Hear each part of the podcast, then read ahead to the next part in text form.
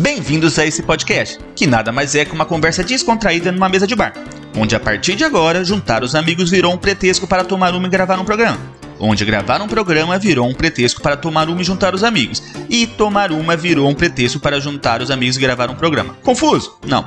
Um podcast que se posiciona e discute diversos assuntos sobre um olhar de brasileiros vivendo aqui no Canadá. Deste lado do balcão, eu sou Alfredo. Eu sou o Marcelo e estamos prontos para servi-los. Puxe uma cadeira, apreciem sua cerveja, que vai começar mais um Pinga com Maple.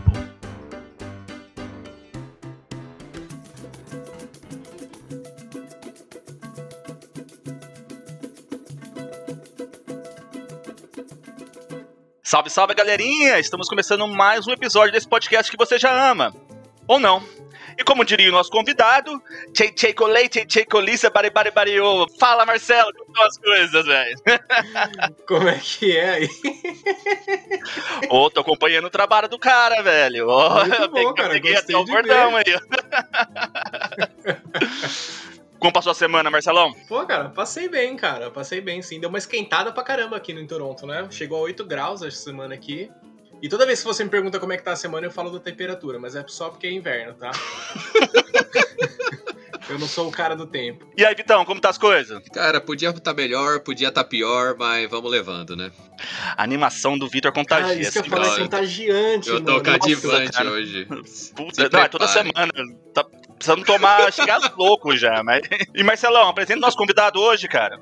Pô, cara, muito, muito orgulho de apresentar aí o Vini. Vini Matos é um cara que eu sigo faz bastante tempo. Vini, você não sabe disso, obviamente, mas só pra você ter uma ideia, cara, eu te acompanho pelo menos desde 2013, 14, alguma coisa assim. E eu comecei a pesquisar todo mundo que falava alguma coisa sobre Canadá, qualquer, qualquer informação que fosse e tal, e aí eu cheguei. Muito obrigado, cara. Muito obrigado por ter aceito o convite. Que isso, eu fico feliz demais e eu tô, primeiramente, estou chocado. Eu nunca pensei que outra pessoa falaria tchei tchei coli, tchei tchei coli, sabare baru, porque isso é um bagulho que eu via num hotel fazenda que eu ia no Rio de Janeiro. Eu até sempre falo, peço desculpas, tá? Se isso é um grito de guerra aí de alguma alguma comunidade, alguma sociedade, porque eu não faço ideia do que isso significa, tá? Então, Fred, se você gritou isso, agora eu tô lavando agora as minhas mãos aqui, que ele, ele também tá envolvido nisso. E obrigado, mano, né? Eu comecei, eu vim pra cá, vim pro Canadá em 2015, eu brinco que isso aqui era mato ainda, porque, nossa senhora, era Toronto, tá, parecia que tava construindo Toronto. Porque se bem que Toronto tá sempre obra, né? Tipo, não acaba. Aí. Tá quem trabalha na construção é a melhor parte, né? ah, com certeza. A gente veio pra cá em 2015, e aí foi também engraçado que você falou, foi um dos, um dos motivos que a gente veio pra cá, que a gente sempre, tipo, a minha noiva tem família nos Estados Unidos, a gente pensava nos Estados Unidos.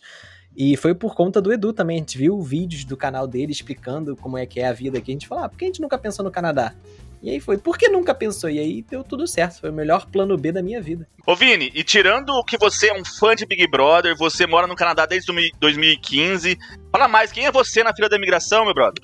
Ah, fã de Big Brother ponte vírgula, porque eu acompanhei os primeiros, mas eu tenho a, a maldição aí que sempre. Eu torci pra Caetano, né? Caetano foi o primeiro eliminado da história do Big Brother Brasil. Aí eu tenho essa praga aí, quem eu torço é eliminado. Mas é, eu moro aqui desde 2015, eu trabalho com stream, faço live, vídeos para o YouTube, sou repórter do CBCS também, do, para quem não sabe, CBCS é o Circuito Brasileiro de Counter-Strike. É, eu trabalho para eles também, faço reportagens, notícias, entrevista com jogadores. Dublei um jogo, olha que incrível aí, olha. dublei o vilão de um jogo que vai sair dia 25 de março, chamado Dandy Ace. Comprem. E modéstia à parte, achei que ficou legal. Sou formado em letras, português e inglês, pela FRJ. É, fiz inglês porque eu queria zerar Zelda. Como vocês podem ver, eu gosto bastante de Zelda.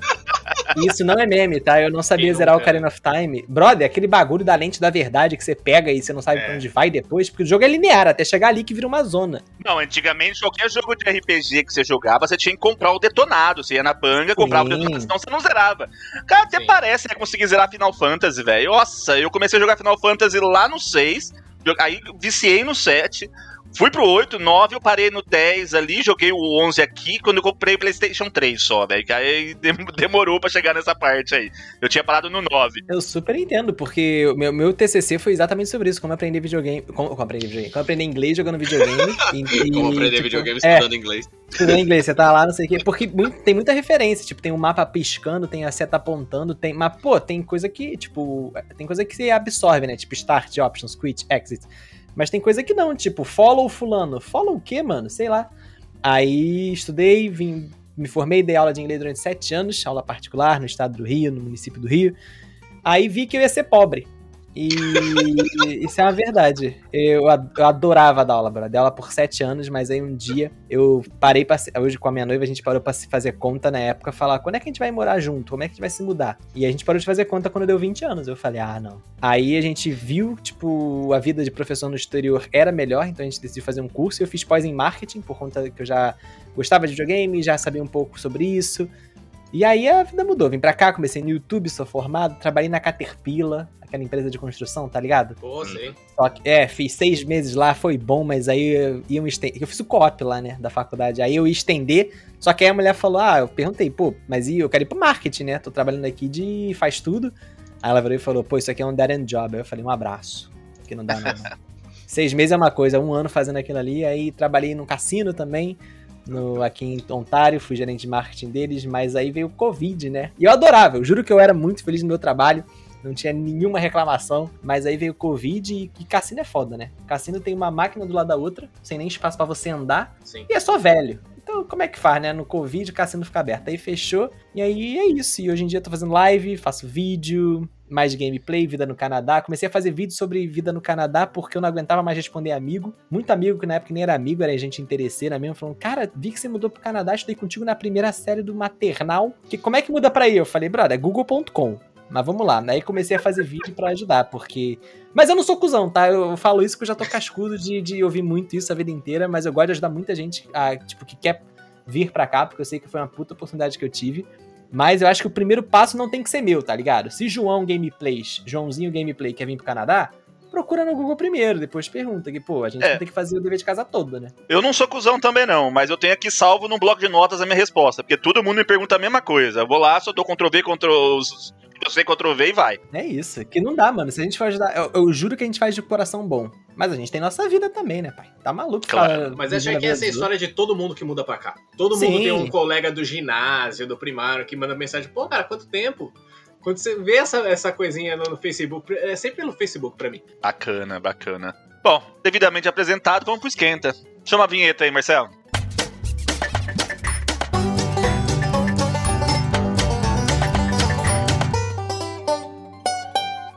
Pitão, você tá tomando o que aí hoje, cara? Tô no vinho, pra variar, eu comprei um vinho italiano, chama Doppio Passo, que já tá quase acabando. Eu abri a garrafa ontem à noite, então hoje eu tô meio de ressaca ainda. E é um vinho muito bom, um vinho ah, vermelho, como de costume, com acho que uns 14% de álcool, mas só que vai bem nessa, nesse clima de inverno gostoso que estamos vivendo nessa cidade. Em cima de toda a sua elegância, né? No- sempre no vinho e tal, enquanto a gente vai tudo aqui na cerveja, um negócio amargo, né? Como eu diria o Vini.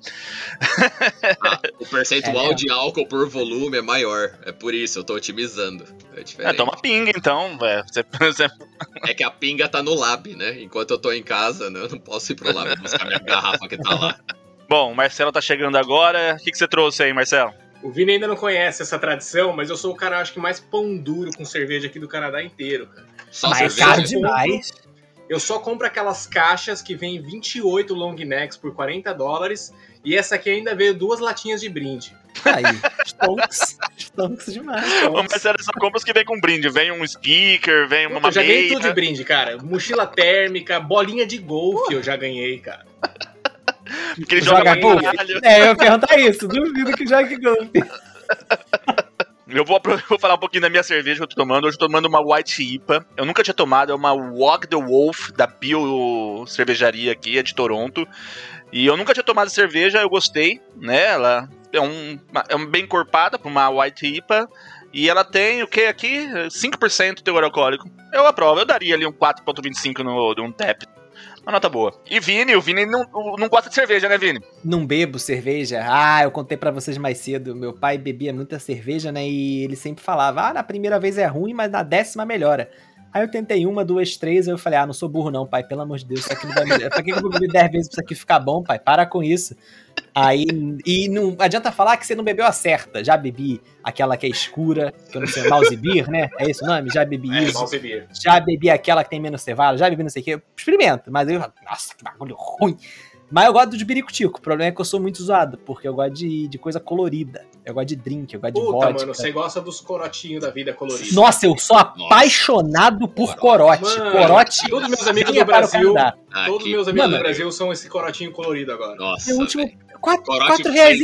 Quando eu ia no Brasil, flavor. quando eu tava no Brasil, era 1,50. É 1,50. Ah, agora tá gourmet, agora tem Cara, limão, tem é tem corote Comercial na. Globo. É. Mano, meu último porre foi corote no Brasil. Pra Isso é uma tudo. cirrose engarrafada, cara. Ah, foi maravilhoso. Bebi um, um daquele. Eu apaguei, acordei na veia no hospital, o maluco falando, e aí, bom? Eu falei, bom não tá, né? O meu último porre no Brasil foi vodka com caldo de cana. Mas eu tomei Ó. muito no internet. Cara, eu eu fui nunca eu- provei, mas parece bom. Porra, Parece, tá e é docinho. Só que aí o problema é que eu, eu fui tomar consciência na delegacia. Né? Então, Não é nem no hospital que eu fui parar, né? Caralho. enfim. ah, vamos pro tema então. Chama a vinheta.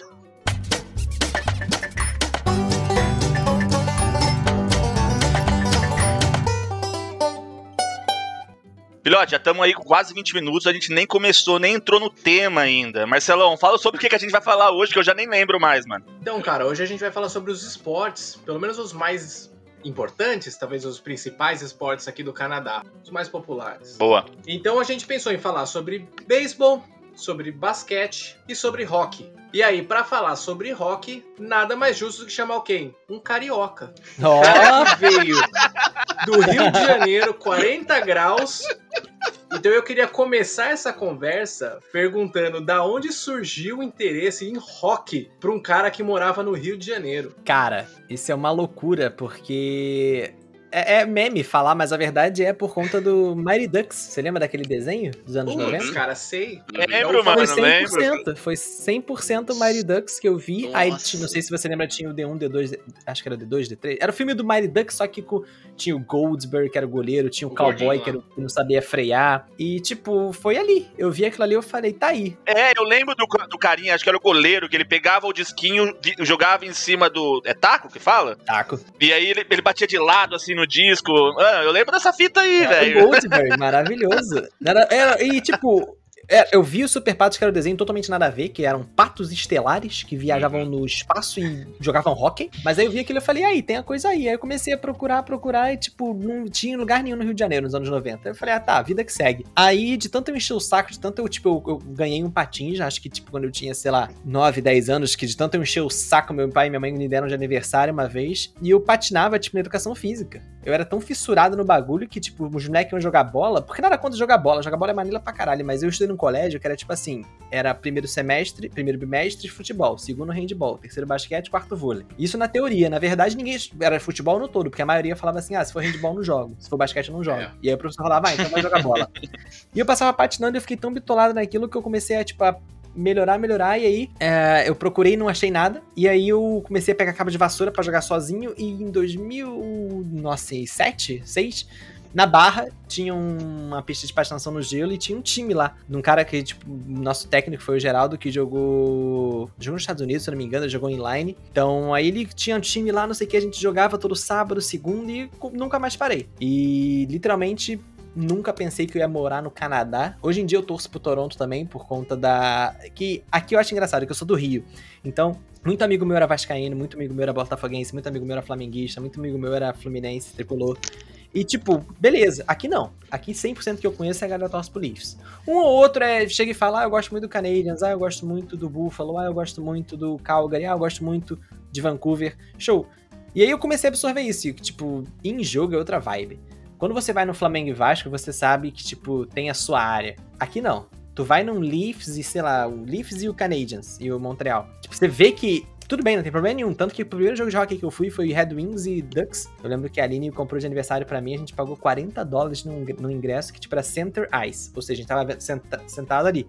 E eu, carioca, né, primeira viagem internacional, cheguei lá falei, beleza, tô realizando um sonho, sentei. Senta do meu lado uma menina do Ducks, senta do meu lado um cara enorme também torcedor do Ducks, que a gente tava na Califórnia. Pra quem não sabe, a Ana Ryan é, é da Califórnia. Hum. Aí eu falei, Aline, fudeu. Eu tô com a camisa do Red Wings, tem dois malucos aqui. E eu fiquei, tipo, eu fiquei assim, Tá acabou, né? Achando É. que era Maracanã, né? Você vai falar, ferrou, tipo, fiquei na moral. Tipo, saiu o primeiro gol, eu falei assim, porra, não sei o que, fiquei na moral. Só que aí saiu o gol do Ducks, todo mundo vem em cima de mim, tipo, ah, otário, me zoando. Tipo, na boa. Tipo, o jogo foi 2x1.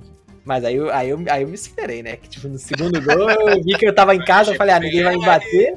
É, ninguém me bateu, eu falei, ah, é, não sei o que, seus otários. Mas, tipo, me assustou. E aqui é isso, essa é a vibe. Eu fui no jogo do Toronto e eu falei pra Aline, Tipo, olha isso, tá vendo? No estádio inteiro, tá todo mundo na, na mesma vibe. Porque a gente no Brasil tem isso, né? Tipo, não tem um time regional, um time da cidade. E o que eu acho legal, porque diversif, diversifica, mas tipo, nossa, aqui eu falei, não tem como estar em Toronto e não torcer pro Toronto. Mas, ô, ô, Vini, responde pra mim. ah, torcer por Leafs, eu acho que só perde pra quem torce pra Ponte Preta, que eu sou Ponte Pretano, né? Então, o último título do Maple Leafs foi em 67. Ah, mas aí eu sou vascaíno também, então o último Porra, título do Vasco foi velho. 2001, Copa Brasileira, né, que na época se chamava João Avelange, em cima do São Não, Caetano. Copa do Brasil engano. 2011. Ah, mas a Copa do Brasil, eu acho meio meme a Copa do Brasil, mas ah, tem esse valor. mas eu tô falando daqueles títulos, tipo, absurdo, assim, que, pô, brasileiro, não sei o que. Foi, não, foi 2001, né? Tipo, teve a Libertadores 98, Mauro Galvão, Edmundo. Tipo, nem... Mas enfim, eu acho que tem seu valor. Mas eu acho que tem muita gente que assiste o jogo por conta disso. Tipo, a gente torce por Toronto, mas a galera, tipo, por exemplo, se o Calgary chegar no- nos playoffs, se for o único time canadense, eu acho que a galera vai numa vibe assim, tipo, ah, vamos torcer, vamos. no- Ô Vini, eu tenho uma pergunta pra você. Eu morei em Boston. Eu acho que Boston e Toronto, nesse sentido de ter vários, várias modalidades. Não fica bravo. Não. Eu não vou falar do Bruns, eu prometo. Mas eu acho que. Não, não sei a sua visão, assim, mas, por exemplo, eu comparo muito Boston e Toronto nesse sentido que tem todos os esportes. Eu acho que Toronto só não tem um time na, no futebol americano, mas tem um, um time competitivo tanto no hockey, quanto no beisebol, quanto no basquete, enquanto que ah, Boston E também no futebol. é, e no futebol. E Boston tem em todas as modalidades. O time de futebol é ruim, né? Mas só que o time de futebol americano é um dos melhores. E existe uma rivalidade entre as duas cidades inerente que ela é puxada por principalmente duas modalidades, que é o basquete e o hockey. Você pode pontuar um pouquinho por que essa rivalidade barra freguesia acontece entre as duas cidades? Cara, não sei porque eu tenho probleminha com Boston, porque Detroit é uma cidade que rivaliza muito com Boston. Não que Também. seja, nunca fui em Boston, já fui em Detroit, mas nunca fui em Boston. Eu não sei porque eu acho que tipo tem tem como você focar em muita coisa. Por exemplo, o Detroit o basquete é absurdamente mediano. O hockey Uhum. foi muito bom. Hoje em dia é o pior time da liga. Ano passado foi o pior time da liga, o que é bom que a gente pega o primeiro draft, né? Mas, tipo, aqui não. Aqui eu acho que, tipo, a gente viveu uma época muito boa do hockey, aí depois declinou e voltou a subir. Porém, o time ainda é meio meme. Tipo, basquete não vou. Você me desculpa, o basquete do Raptors é bom, mas eles. As estrelas se alinharam ali no ano retrasado pra eles ganharem. Aquele arremesso do, do Kawhi, que a bola chorou Lembra? três vezes. Nossa. Quê? Eu tava Nossa. em live vendo aquilo. Nossa senhora, velho. Eu, eu vi a final em live, eu vi aquele Velho. arremesso e falei, que. Não, ali eu falei, Eu tava- gravado, eu falei, e vão ganhar. Ali é pra ganhar. É pra ganhar. Sorte campeão, né? Sorte campeão. E na final foi o. Era o Golden É. State, foi o Uhum. outro time, né? Ficou 3, 4 quebrado lá. Que no A jogo... gente tava comparando Boston e Toronto, na verdade. A minha pergunta era, por que, que você acha que, tipo, existe essa freguesia do, do, do Leafs com relação ao Bruns, que, tipo, toda vez que eles se encontram no playoffs, eles acabam perdendo? É, eu acho que nos últimos 10, 10, 5 anos. Não, pode ser 10. O time do Bruins é fato superior. Tipo, isso é inegável. Não vou dizer que é o melhor time da liga, mas comparado com o time de Toronto, o Bruins é superior.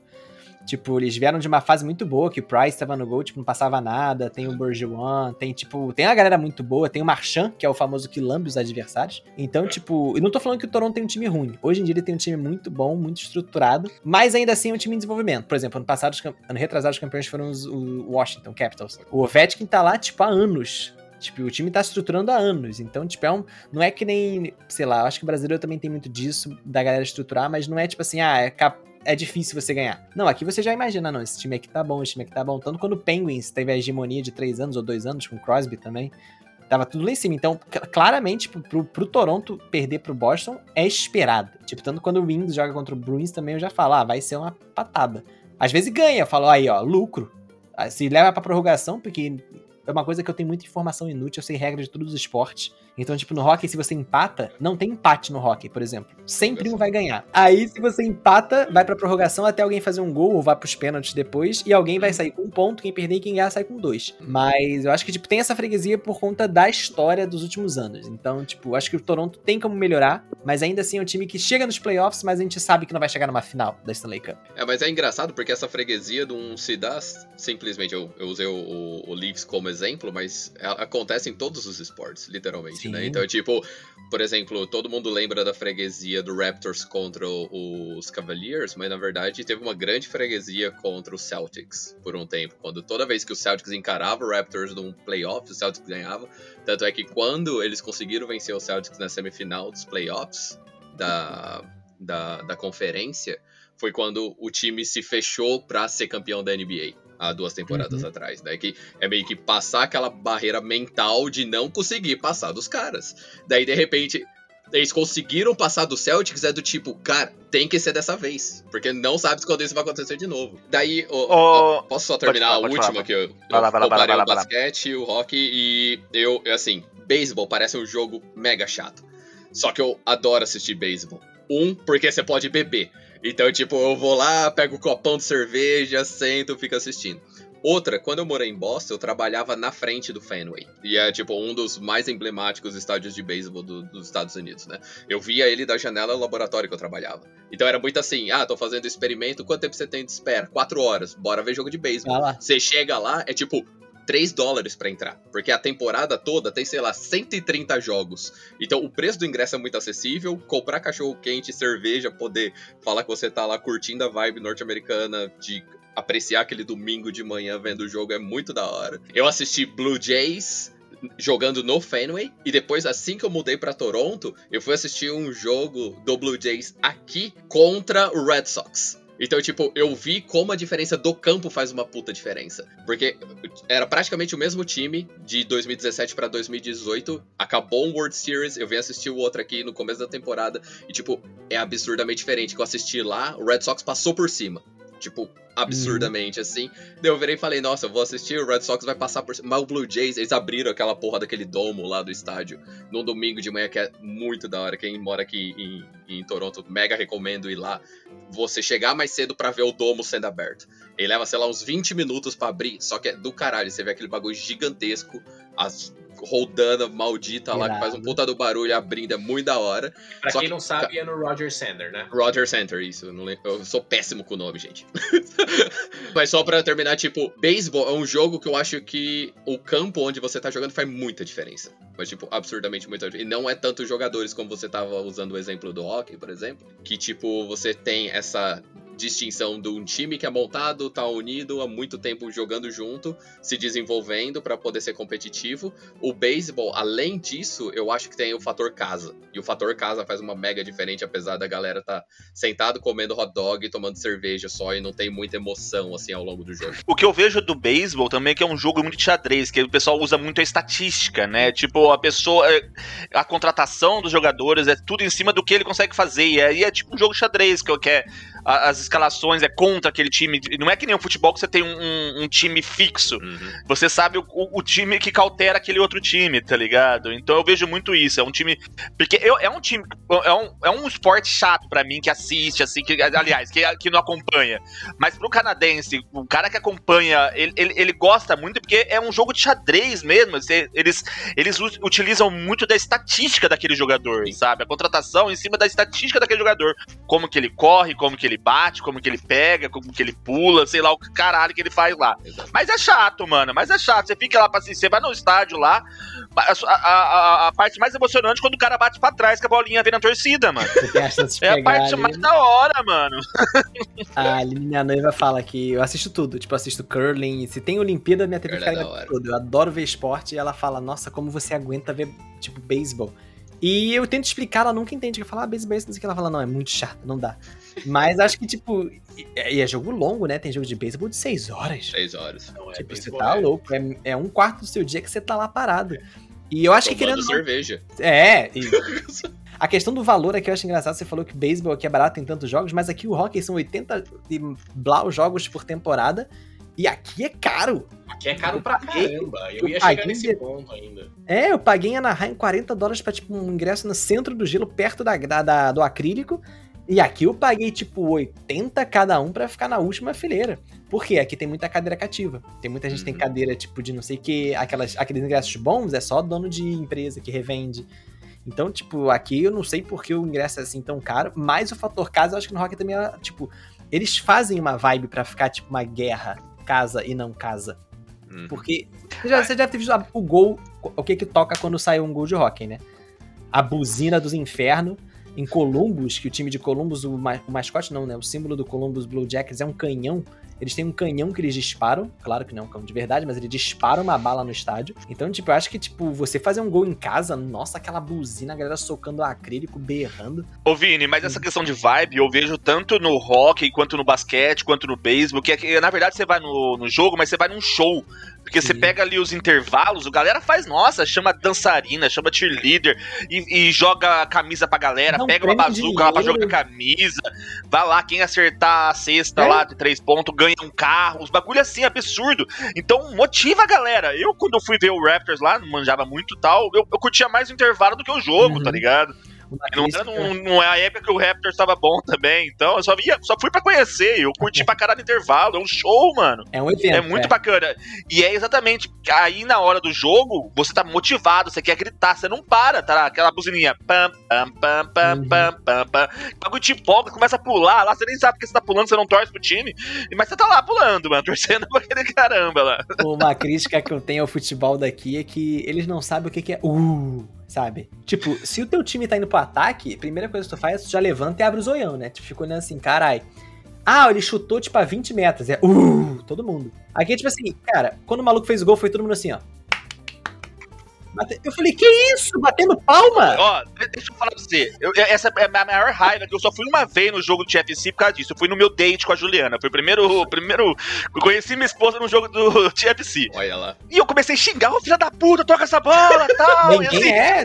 todo mundo sentadinho, assim. Aí eu tinha pessoas que falavam português, que me olhavam torto, tá ligado? É tipo, eu, caralho, toca essa porra aí, que eu xingando e tal, achando que tava no Brasil. Mano, e a galera mó. Aí o TFC fez o gol, eu comecei a pular, gritar, e todo mundo assim, batendo palma. Eu pensei, ah, vai tomar no cu todo mundo também, velho. Bagulho chato, velho. É chato torcer né, dessa porra, Aqui velho. é ponte, porra. Macaca véia, Porra, caralho. só bate palma, vai te fuder, e- velho. e- e ele não Pô, quando macaquinha faz gol lá. Quando, e quando a macaquinha faz gol lá em Campinas, eu corro pro alambrado, eu vou pra derrubar lá o negócio, eu vou muito louco, velho. Eu apareci, na, eu apareci na capa da Lance um dia lá com a camisa um, Juliette, uma camisa na cabeça, assim, nossa, eu parecia um. Sei lá, vou ficar quieto. Mas eu lá, na- na- saí na capa da Lance, velho. Doidão. Você já viu a narração? Aqui não tem isso, velho. Aqui não tem isso, mano. É chato, é chato torcer, mano. A gente critica Por o isso que Galvão, mas você viu a Copa do Mundo aqui? A última? Ah, eu, eu, eu, eu assisti pela Globo. Cara, eu, eu- eu assinei a Globo por conta disso. Tipo, primeiro jogo do Brasil, tipo, gol do Brasil. Ah, não sei o que. Tocou. Gol! Silêncio. Aí eu escutava a torcida aí.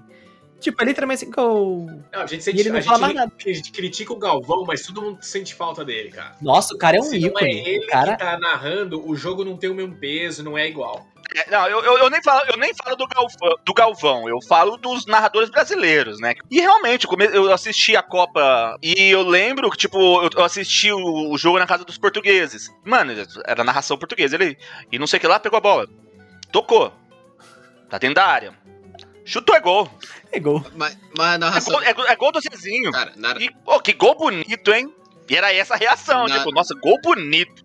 narração europeia, assim, não adianta. Narração euro... eu, eu morei na Holanda, mesmo, tipo, não falando holandês, assim, mas entendendo algumas coisas, eles não gritam gol. Então, isso é muito de latino, né? Isso é muito tipo de país sul-americano, é, é- é muito nosso, sabe? Você pega os caras lá, tipo, final de Libertadores, o cara gritando gol do River no final, essas coisas, o cara se esgoela, o cara se mata, sabe? Tipo, é, é- é muito nosso isso, sabe? Então, Uma coisa que eu acho que os esportes estão ensinando bem pro o esporte tradicional, trabalhando no esporte, eu vejo que, tipo, cara, a narração é totalmente parcial. Se é time brasileiro contra time gringo, meu amigo, eu não quero saber. A gente tá torcendo, a gente tá dando call, a gente tá falando. Tipo, agora tem a rádio, sei lá, Rádio Vasco, Rádio Flamengo, Rádio Corinthians, Rádio Palmeiras, Rádio São Paulo. Deve ter. Mas, brother, o bagulho parcial é. Tu vive, que tu que vai ouvir o que tu é. quer torcida. Então, Exato. tipo, acho que tem que ser, um pouco- sei lá, tem que ter uma imparcialidade se for profissional, mas, brother, o parcial, nossa, tu escuta, tu levanta da cadeira quase. Mas nem fica a minha crítica aí ao futebol de Toronto que bate palma quando Bate os palma, é quase- torcedores... É quase jogo de tênis. É, é quase jogo de- vergonhoso! É. Tipo, gol. Ah, brother, pelo amor de Deus. Ô, ô, ô, Vini, deixa eu voltar pro hockey, vai. É, a sua área de expertise aqui. Como que funciona as regras do hockey, assim? Ixi. Porque eu. Mais- ou menos, vamos- não precisa Mais ou ser menos só. detalhado. É. Mas assim, é como se fosse um futebol sem lateral. Mais ou menos. Não, é uma boa discussão, porque tem gol, tem goleiro. A diferença é, por exemplo, você pode passar atrás do goleiro, né? Porque tem um ringue, né? A- a- o que mais tem dificuldade do pessoal entender é a questão do impedimento. No hockey, de forma bem, bem genérica, explicação em 30 segundos. O hockey tem três áreas. Você tem área central, sua área de ataque, sua área de defesa. Essas três áreas são divididas por duas linhas azuis. Se você vai entrar na sua área de ataque, a primeira coisa que tem que cruzar a linha azul que divide a área central da sua área de ataque é o puck. Ou seja, pra que tem essa regra? Pra não ter a banheira. Aí tem essa linha que, tipo, é a primeira regra básica. Ou seja, o, o hockey, as regras do hockey são pra valorizar o esporte e a dinâmica do jogo, que é um jogo rápido. Então, por exemplo, você tá, tá na banheira, não, você tem que sair da zona de ataque pro seu time entrar. Ou seja, primeira coisa pra evitar impedimento é, a primeira coisa que tem que entrar na sua área de ataque é o puck, que é o disco, que muita gente chama de bola. Outra regra que muita gente confunde, que é o icing. Todo mundo fala, ai, parou o jogo de novo. Ou parou porque tá impedido, ou porque alguém se machucou, ou porque foi icing, ou o puck foi zunido, né? Pode ser também.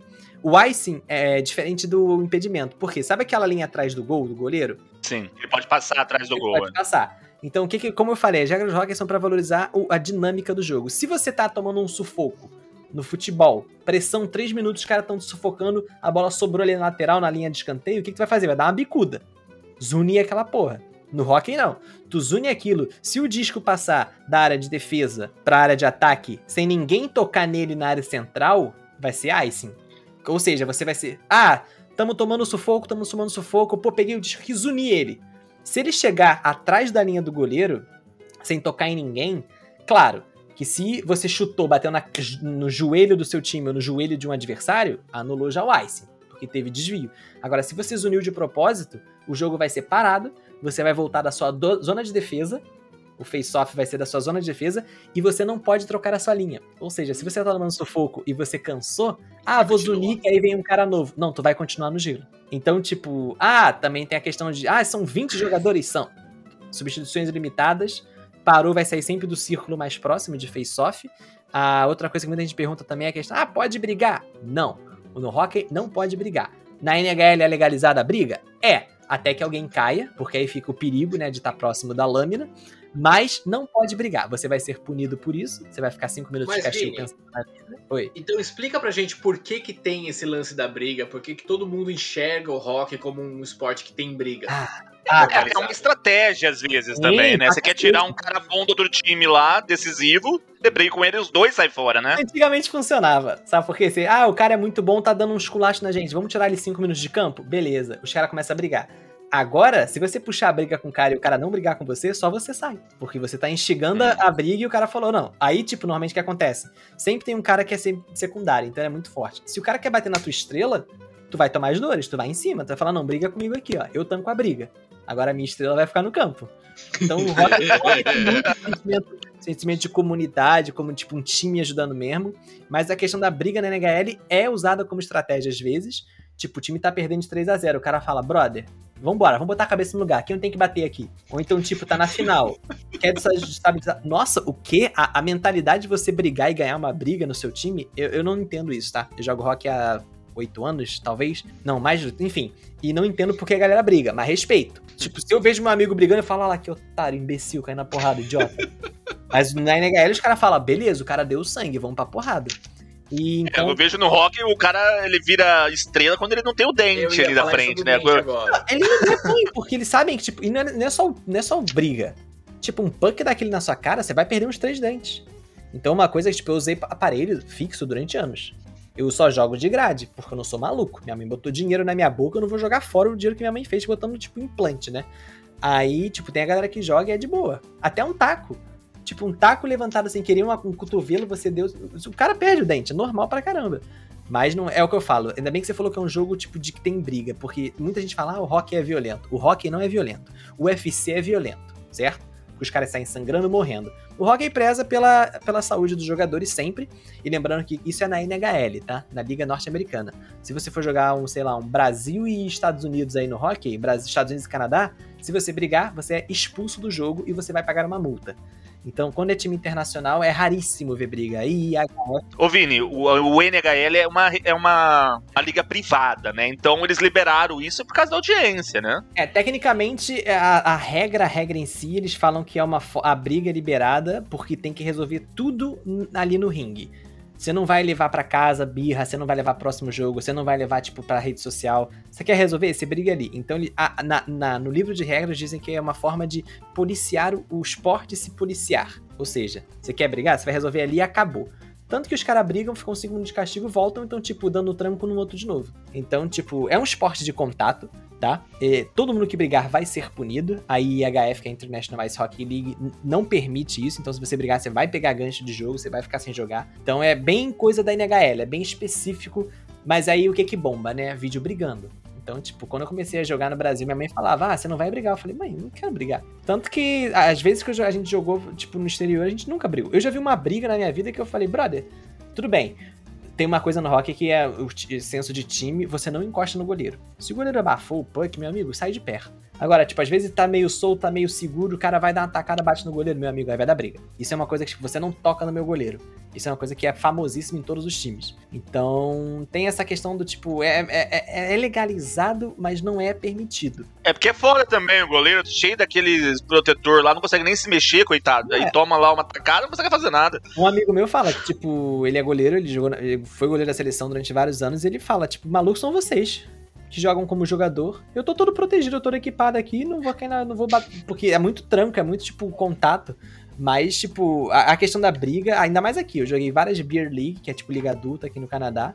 Nenhuma, nenhuma permitia briga. Era tipo, não era nem, ah, você vai ficar de gancho. Não, você vai ser expulso da, da, da liga. Porque, tipo, todo mundo tá ali para se divertir, brincar.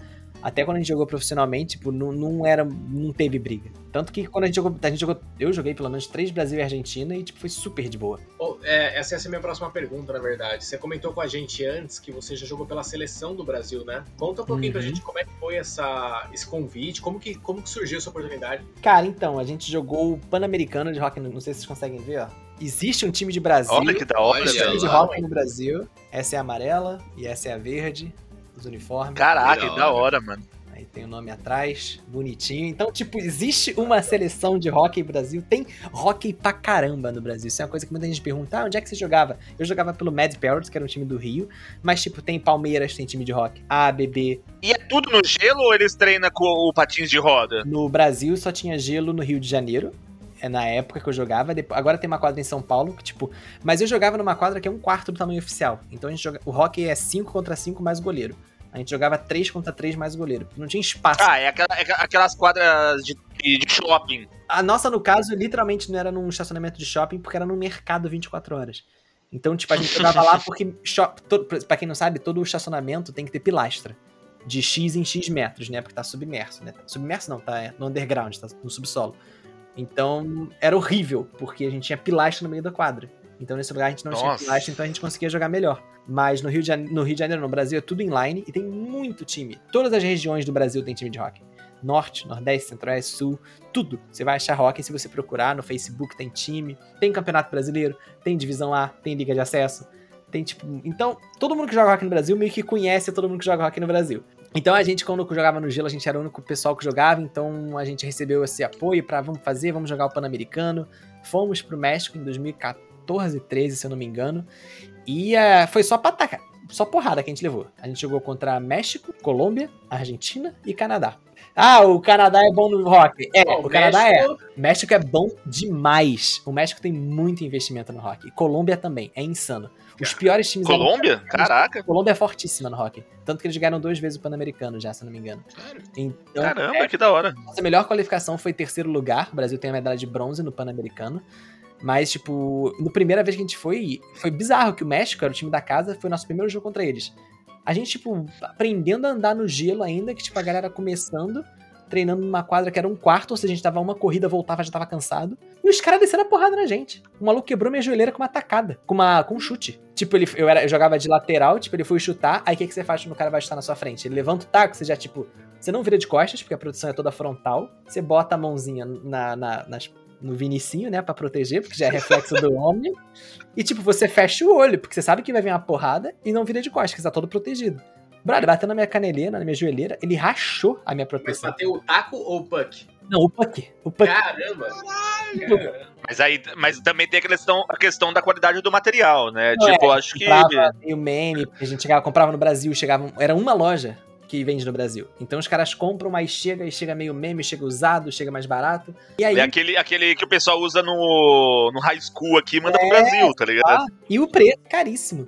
Aí a gente jogou esse jogo, o primeiro jogo, o estádio lotado, tipo, a torcida gritando, cuspindo. Tipo, era uma coisa bizarra que eu nunca vi isso. A galera, tipo, chegava perto da, da acrílico, cuspia no acrílico. Eu falava, brother, além de você não me acertar, você é porco. Porque E você não vai ver o jogo também. você não vai ver o barulho. Eu lembro disso até hoje, maluco tipo, cuspindo. Eu falei, que maluco burro. Mas enfim. Ali, ali eu fiquei com medo, que eu falei, a gente vai morrer. Só que, tipo, os caras queriam mostrar serviço. A gente perdeu, sei lá, de 13 a 0. Saíram dois jogadores machucados do Brasil.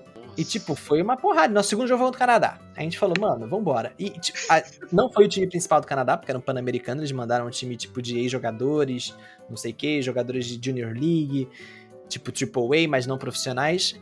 Cara, foi a coisa, a melhor experiência da minha vida. Porque eles vinham pro ataque, não corriam, tipo, vinham no tempo deles, driblavam todo mundo, faziam um gol. A gente- se a gente roubasse o puck, eles voltavam o time todo, esperavam a gente vir. Então teve um respeito absurdo.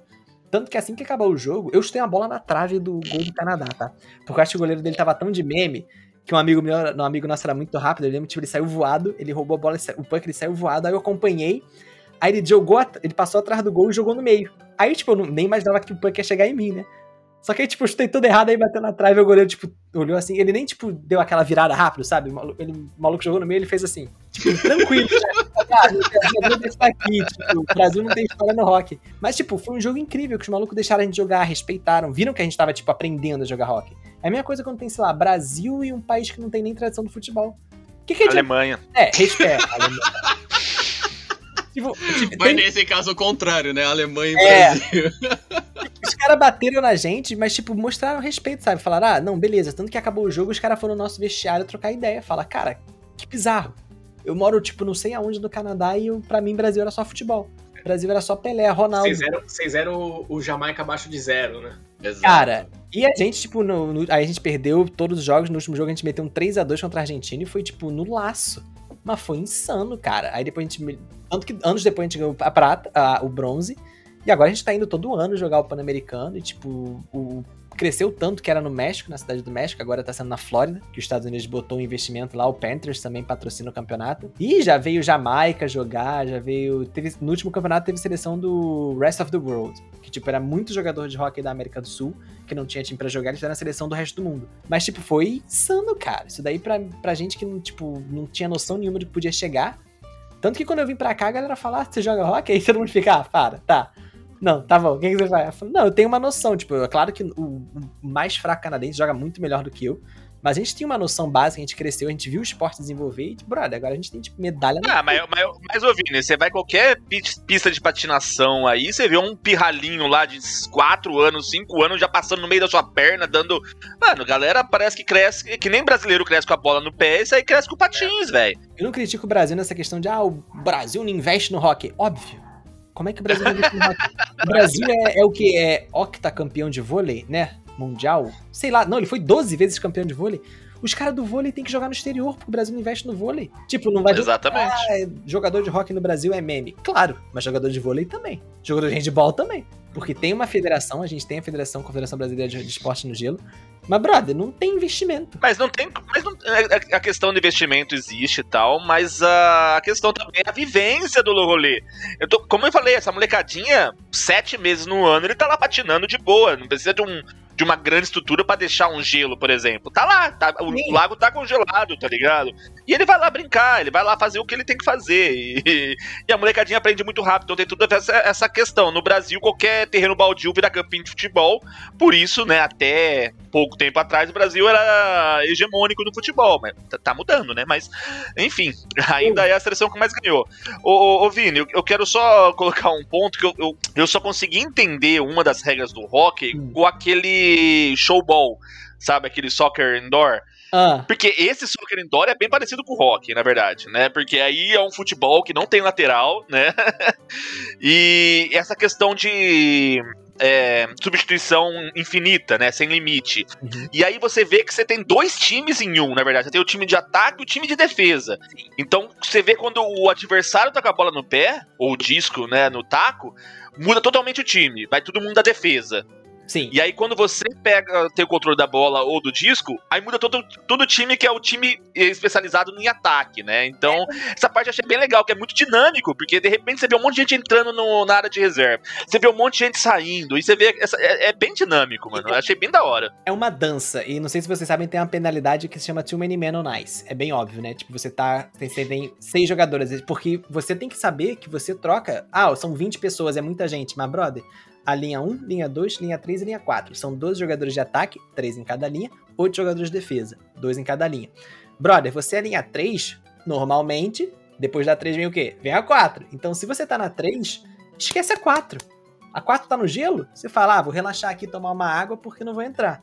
Agora a 2 tá no gelo, você joga de centro, você vai focar teu olho no jogador de centro. Por isso que muita gente fala, jogador de hockey no banco não assiste jogo.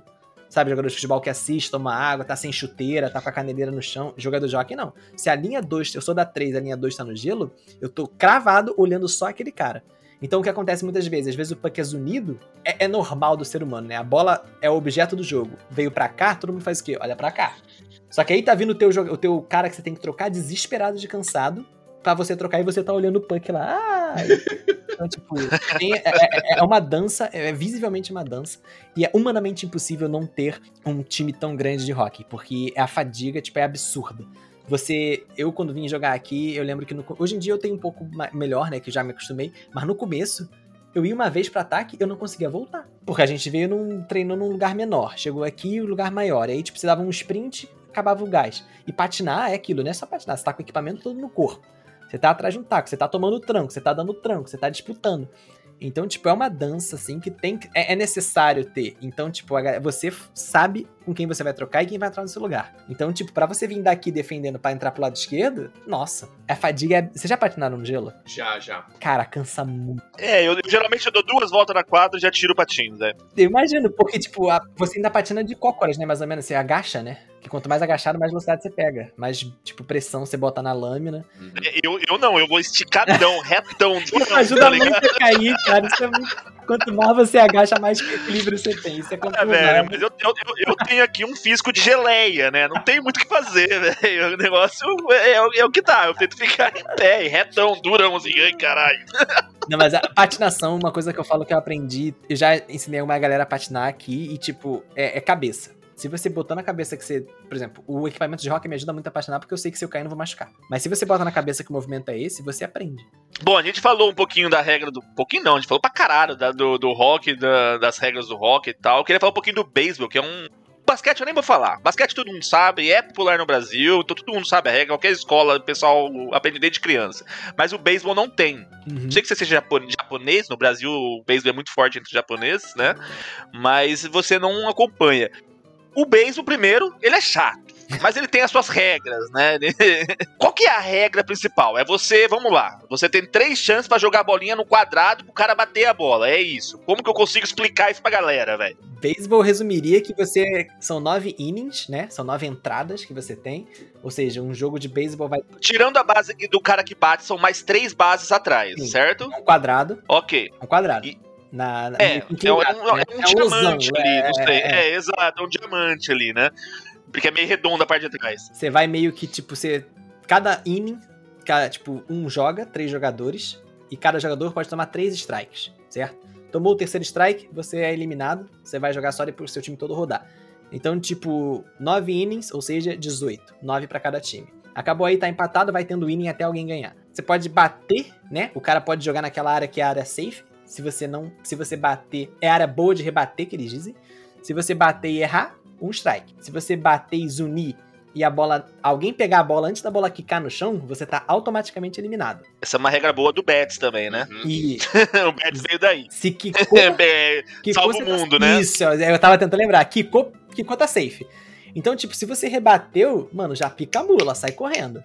E aí você, você tá na base, uma das dos, dos três cantos, tirando o que você começa, né? Você tá safe.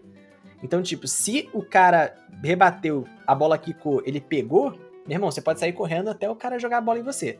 Porque se alguém chegar na base e pisar com a bola na mão, você tá eliminado daquela base, você vai ter que correr pra outra. Então, meio que, tipo, é, tem essa questão do tipo, você só. Não adianta você rebater, aí a bola foi só pra cima. Meu irmão, 90% das chances você vai estar lá. Você nem corre, porque você o jogador já sabe que o maluco, tipo, tá embaixo assim, com a mão pra cima e vai pegar. Então, tipo, tem isso. Como é que você pontua? Fazendo as quatro bases. Cada jogador que passa nas quatro bases faz um ponto.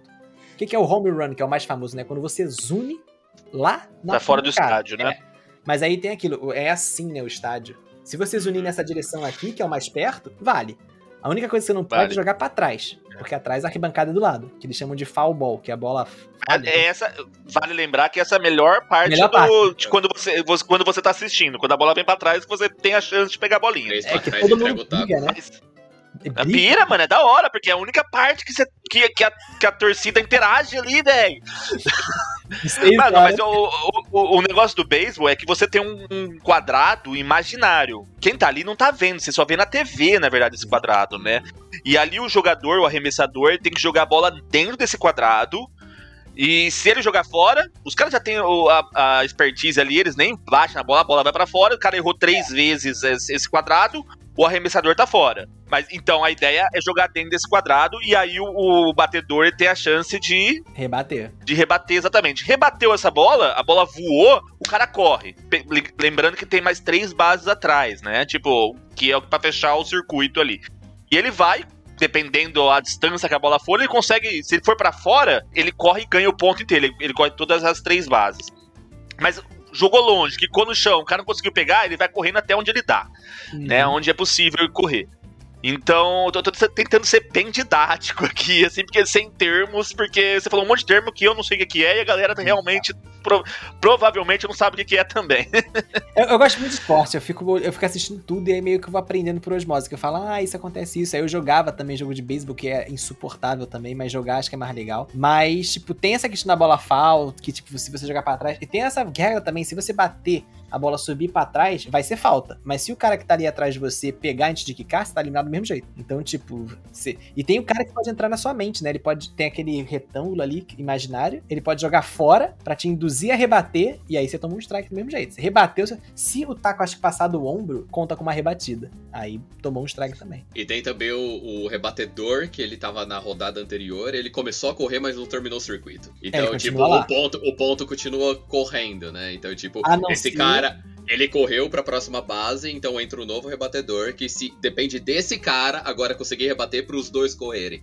Então tem uma Uhum. jogada muito inteligente do arremessador, que muitas das vezes é queimar o cara que tá na base antecipada, não o cara É. que vai rebater. Ele não precisa jogar pra ser rebatido, ele precisa tirar aquele cara se ele sair da base. Que ele tá na base, Uhum. ele tá safe. Mas se ele sair, por exemplo, o arremessador, ele ameaça jogar pro, pro rebatedor e aquele cara corre, ele pode acertar a bola nele e queima aquele cara. Não quem É. tá rebatendo, né? E isso é uma estratégia boa, que, por exemplo, se não importa, você não tem que eliminar os batedores, você tem que eliminar três jogadores do outro time. Se as bases estão cheias, tem um jogador em cada base e o que tá rebatendo. Você já eliminou dois. Meu irmão, se o cara bater pra cima, a bola subiu lá na lua. Subiu lá na lua. Aí nesse tempo, os quatro já correram. Meu irmão, se você pegar antes da bola cair, Já era. não contou nenhum ponto. Porque você precisava eliminar mais um, a bola não quicou, você eliminou o batedor, acabou. Vai pro próximo inning. Mas também, se, se as bases estão cheias e o batedor faz um roam and run, é quatro, Quatro pontos, né? É, aí é o Pontos, que eles chamam exato. de melhor cenário, né? O melhor cenário. É. E é absurdo que a gente tá falando disso, os malucos arremessam a quase 90 milhas. Por isso os malucos falam cheio de problema no ombro depois, brother. Tu tem noção disso? O que, que é isso, cara? Não, e, e tem tudo uma dinâmica. O cara tá com o pé lá atrás, a mão lá na, ah, o pé lá na frente, a mão lá atrás, ele Não. faz um giro, um, faz um carpado ali e joga o negócio, mano. É, é- é- é bonito ver o cara jogando aquela bolinha lá. A bolinha de madeira e couro, ela faz curva com a força que ele joga. Então vocês imaginam a violência que ele joga pra ela poder fazer curva. O beisebol, é- todo esporte é bom, mas, tipo, entender regra é, é osso. Porque ainda mais, tipo, se você já olha o esporte, você fala, nossa, que chato. Uma coisa que eu adoro jogar e odeio ver é basquete. Porque, tipo, lá, cá, lá. Eu adoro jogar basquete. Nossa, é, é irado. Mas, tipo, ver o basquete. Porque, ah, talvez porque eu venha do hockey, né? Tipo, bagulho de não pode encostar. Por que não pode encostar, brother? Tipo, se eu ficar parado, o maluco vier correndo me derrubar, eu que fiz falta porque eu fui na frente dele? Tipo, o basquete meio que me assusta ainda um pouco, mas jogar é maravilhoso. Eu acho legal do basquete quando você aprende as regras, aí que tá. Porque antes é isso mesmo, você olha pra lá, vem pra cá, você não tá entendendo. Aí a bola parou. Mas por que parou? E tipo, você. Ah, mas por que aquele cara saiu? Ou por, que ele pegou a bola e vai fazer de, de dois pontos agora? Tem muita coisa no basquete. Quando você entende, eu acho que você consegue jogar muito mais dinâmico. Eu nem vou falar sobre basquete porque tem muito, muitas regras no basquete, tá ligado? É, ele tem falta o proposital, tempo né? que você, tem, fazem. tem o tempo que você fica com a bola na mão, tem que você volta, você não pode jogar bola pra trás. Nossa, tem um monte de coisa, velho. Coisa pra caralho no basquete. Então eu acho que só fica legal quando você entende as regras. Eu lembro que eu tava no Inteiro Nest, não entendia nada de basquete, e eu tinha um amigo que tava no time, ele ficava narrando assim o jogo pra mim, ó. Ele, ele, aquele- ele não pode fazer isso porque tem isso, tem isso. E ali eu comecei a gostar, no Inteiro Nest, tá ligado? Eles me explicando as regras. Eu, agora faz sentido. Ó, que da hora, mano. Opa, gostei desse negócio. E, e é, um, é um jogo desgraçado, porque são sete jogos, mano. E você, tipo, velho, é, é- é- todo jogo é uma desgraceira, porque de repente vira tudo placar lá. É- mano, é, é- é tudo no último segundo, aquela desgraça. Lá o cara joga uma bola que nem foi do Raptors lá na semi lá, que tava perdendo, fez uma bola de três pontos, ganhou essa porra, foi, foi pro final. Mano, é, é- é emocionante pra caralho, né? Tem que ter coração pra assistir. Eu sempre acho que basquete podia começar faltando 30 segundos, 96 a 96. que daí, tipo, toda emoção tá nisso, velho. É sempre assim, é sempre assim. Ô, Vini, deixa eu perguntar pra você. Então a gente falou muito do rock, mas o rock a gente identifica muito é, países nó- nórdicos, frios, joga no gelo e tal.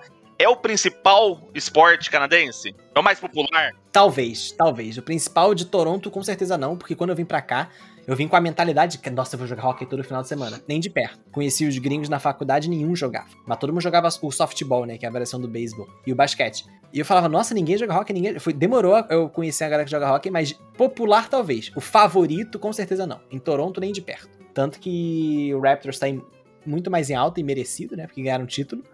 Mas não, acho que não. Tem muito a ver também com a questão da acessibilidade ao esporte, né? Tipo, você só vai ter acesso ao hockey no inverno, ou em algum lugar especializado você vai ter que pagar e não paga barato, Não, né? E outra também, uma, uma- um equipamento e tudo mais. O basquete, qualquer quadra de escola você tem.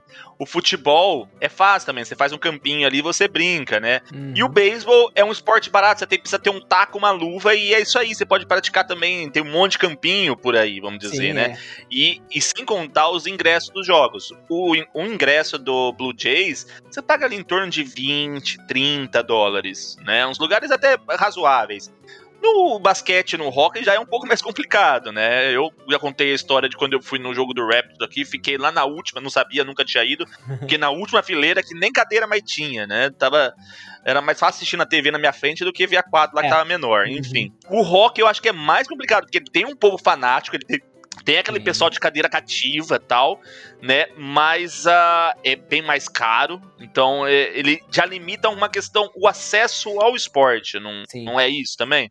É, eu acho que a popularidade se deve a isso também. Eu acho que o Canadá é, é- foi durante muito tempo a hegemonia do hockey mundial, mas acho que por acesso e tudo mais, tipo, até numa academia, você vai numa academia, tem uma, uma cesta, uma área de basquete numa, num cantinho ali que a galera joga, não numa academia aqui no, da vida, tipo, isolado. Então acho que tem a questão da acessibilidade, mas acho que também a questão de o quanto a pessoa quer. Porque, tipo, brother, eu, eu adoro hockey, mas eu odeio a- quando acaba o jogo, porque eu sei que eu vou ter que desequipar, eu sei que eu vou ter que chegar em casa, botar o equipamento inteiro pra pegar ar, porque, né, é um bagulho que tá suado, você não pode deixar na mala, tipo, fechado. Muita gente faz, né? Vocês são porcos e nojentos, não façam isso.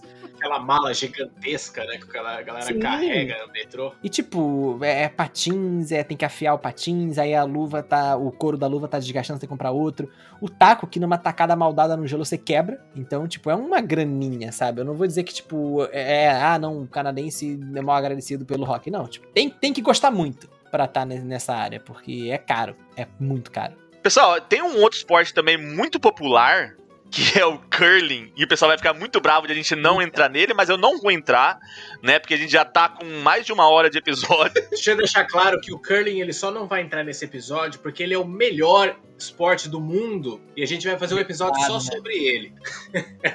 Especial curling. Não, mas o curling nada mais é que uma bocha no gelo, vai. Com um Tem rodinho. estratégia lá também. Mas a bocha também tem estratégia, velho. A bocha tem estratégia pra caramba, velho. Quando eu jogava com meu pai lá, a bocha era muito da hora, naquela.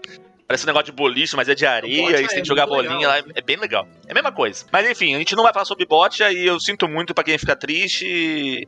A gente faz um episódio só sobre, sobre curling. Eu falei bocha, né? Então. tá, pessoal, Bocha vai. Acabou o episódio. Marcelo, Ai, chama a vinheta ai, aí pra ai. gente ir pras indicações.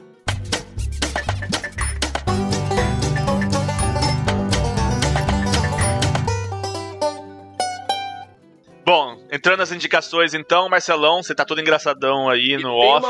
Quem- Qual que é a sua indicação? Tem a ver com o episódio dessa vez. A gente falou muito sobre equipamento aqui, equipamento ser caro, acessibilidade e tal. E principalmente pra quem tem criança que cresce e ainda perde, às vezes vai comprar um patins, vai comprar um, um capacete, sei lá. Aqui no Canadá, pelo menos aqui em Toronto, onde eu conheço, existe uma loja que chama Play It Again, Play It Again Sports, que é uma loja de segunda mão. Então você vai nessas lojas, são lojas físicas e tem site também. Você vai nessas lojas, é tipo assim, lotado, é uma loja enorme, só com, com material esportivo, com equipamento esportivo de segunda mão.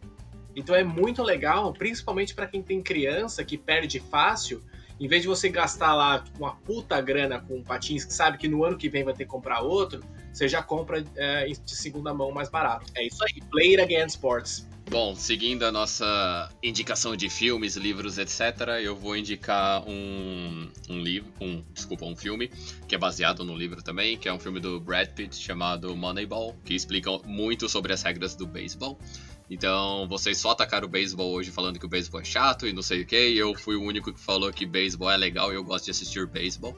Então, vale a pena assistir o filme que explica muito o lance que o Alfredo falou de a contratação de cada jogador depende dos números. Então você não precisa ter, por exemplo, um cara que é um excelente rebatedor, mas você pode pegar estatísticas desse cara e dividir em vários jogadores, etc, etc, etc. Ou seja, é um, uma- um filme que retrata a estratégia de você montar um time competitivo para poder ter um bom time de beisebol. Boa, caralho, top, hein? E o nosso convidado, Vini, você tem alguma indicação? Eu sei que o Marcelo não avisou, você não pensou com antecedência, né? Dessas... Eu tô um pouco acuado que a galera foi toda precisa de acabou, de acabou, vou fazer uma dica meme, porque a gente falou do Mighty Ducks, então vai assistir a trilogia D1, D2 e D3 The Mighty Ducks. Eu tinha 92, certeza que ele ia 94. falar isso. Porra, me botaram em mais que falar. Eu tanto tinha certeza que eu, que eu Ah, fui sim. procurar no Google pro nome em português, pra quem aí tá na dúvida. Somos campeões, né? Alguma coisa assim? Somos todos campeões? nós, so- nós somos os campeões. Esse deve ser o nome do primeiro, aí depois vira dois, três. Deve ser, é, procura aí, 92, 94, é, dois anos cada um, 92, 94, 96. Então vale a pena, Mighty Ducks. É, claro que essa galera não tá mais desse tamanho, mas aí vai que você se apaixona pelo hockey também. Boa, cara.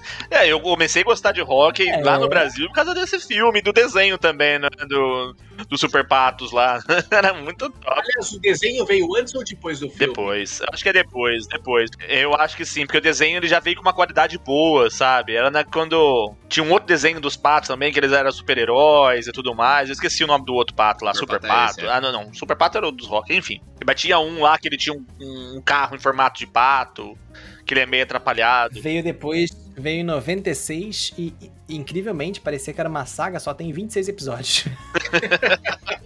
Que a gente deve ter assistido em looping durante cinco anos. Passava na TV Cruz. ah, eu queria muito ser um TV Cruz quando era moleque. Nossa, era quem, muito quem top. não queria? É. Todos Mas, queriam. mas quem tinha sótão naquela. é, Aquela casa era americana. É, aquela né? casa era meme, é, tipo, tá louco. Aquela casa era americana, nem fodendo. E era uma townhouse ainda. O cara ia pra casa do vizinho. É, você tá doido.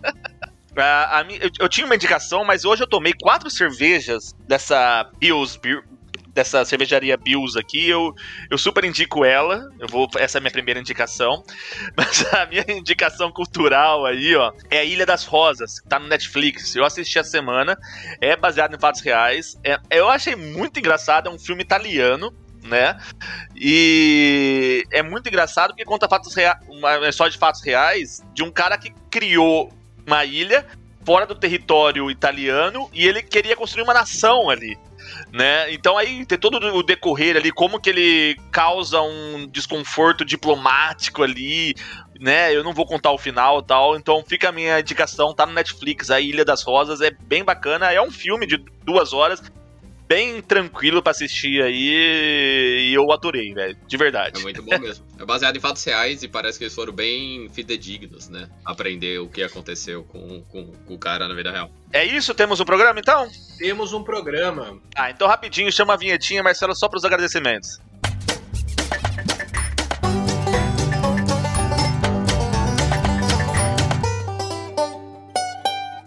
Bom, é isso então, cara. Eu tenho muito a agradecer, Vini. Cara, Que foi um isso. papo sensacional. Um prazer te conhecer. Cara, você é muito gente boa. Eu acompanho o seu podcast aí. Eu maratonei o seu podcast, tá Ah, ligado? que Prazer, mano. Lagartixa ensaboado aí, ó.